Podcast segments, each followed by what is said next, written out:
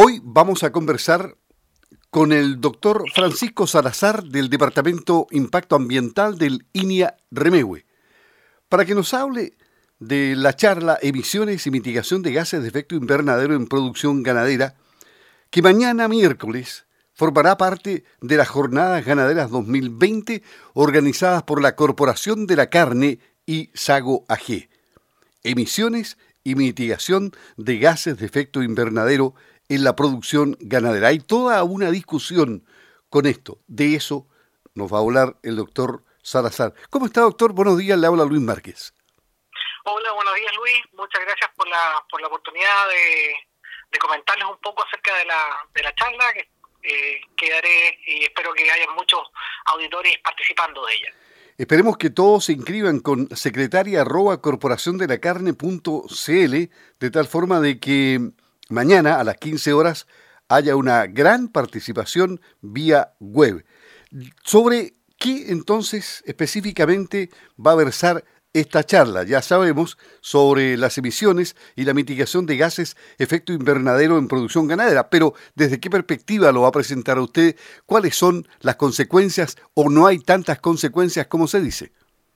Sí. Bueno, la idea es poner en los antecedentes que hay hasta hoy en día de lo que se ha hecho en, el país, eh, de las evaluaciones que se han hecho y un poco conceptualizar de cuánto es el aporte que hace la agricultura y la ganadería. ¿ya? Voy a adelantar algo ya, mostrar que, que la ganadería, a, pesar de lo que a veces se piensa y se comenta, no es la principal emisora en, en, el, en el país, ¿ya? y que en regiones como la región nuestra eh, hay mayor captura que emisión de gases con efecto invernadero, lo cual son datos interesantes porque apoyan a la, a la discusión, a la discusión basada en información, la cual se ha generado con metodologías estándares que, que cualquier país calcula a nivel a nivel mundial. Entonces, sí tenemos un aporte como parte de ganadero, pero también eh, tenemos bastante captura por nuestros bosques en el, en, el, país, lo cual nos hace diferenciarnos de otros países que no tienen esa posibilidad. O sea, nosotros, como se ha dicho, podríamos ser derechamente carbono neutral. Eh, queremos ir hacia allá, hacia el, hacia el 2050. O sea, eh, la región sí, de todas maneras, es carbono neutral al, al día de hoy.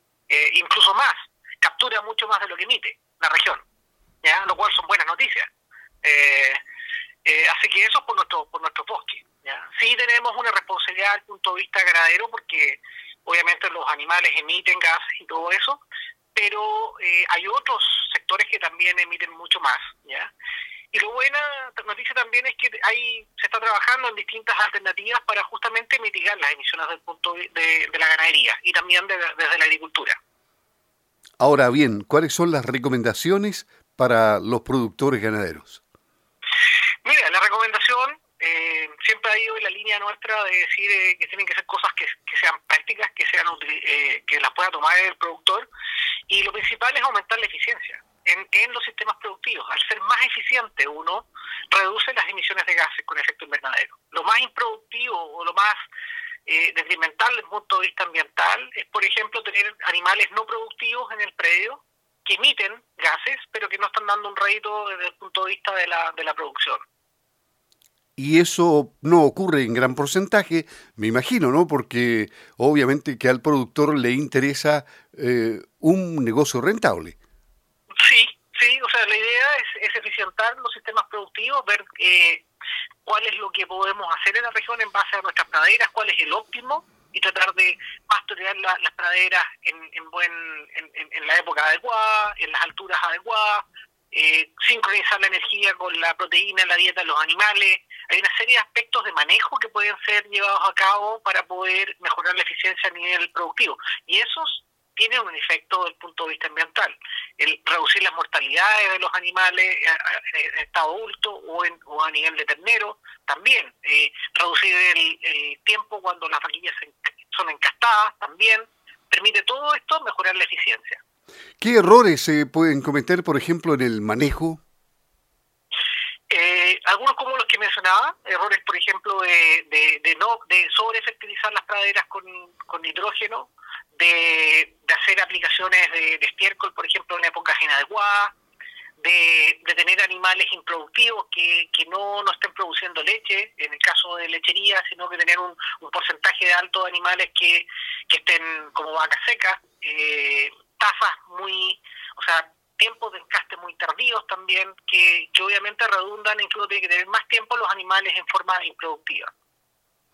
Y, y, en esta en esta charla, en esta conferencia, ¿qué es lo que espera usted de, de la audiencia que va a estar en sus computadores participando? Que haya una interacción, que ellos pregunten, que, que salgan de dudas, me imagino. Sí, de todas maneras, y, colocar datos, datos digamos que son datos eh, que el país genera, eh, que, que, permiten a uno de, una mirada desde el punto de vista agrícola ser crítico con lo que tenemos, pero tampoco de demonizar o decir que la agricultura es la responsable del cambio climático a nivel mundial. ¿ya? Eh, es para colocarlo en su real contexto, en el cual sí tenemos una responsabilidad, pero también tenemos muchas oportunidades en las que hay que mejorar. Bueno, ahora con eh, el problema del coronavirus, su COVID-19, se ha visto que mm, la contaminación ha bajado porque las grandes ciudades que contaminan se han detenido prácticamente. Eh, la, emisión ha parado y eso indica de cuáles son los contaminantes, ¿no? Sí, bueno, sí, muy, muy, muy, muy cierto, Luis. El, a nivel mundial y también a nivel nacional, el sector energía es el que mayor emite eh, gases con efecto invernadero. Y eso se ve claramente en los datos que tenemos y en los que voy a mostrar en el, día miércoles. Bueno, eh, hagamos una invitación a, a, los eh, ganaderos que van a participar de, de, esta charla, a, todos los agricultores y a los profesionales que se interesan en estar en la web, porque hoy día esta es la moda y usted seguramente ha participado de otros webinars o ha participado de otras charlas o conferencias eh, virtuales y, parece que está funcionando el tema ¿eh? y muy bien.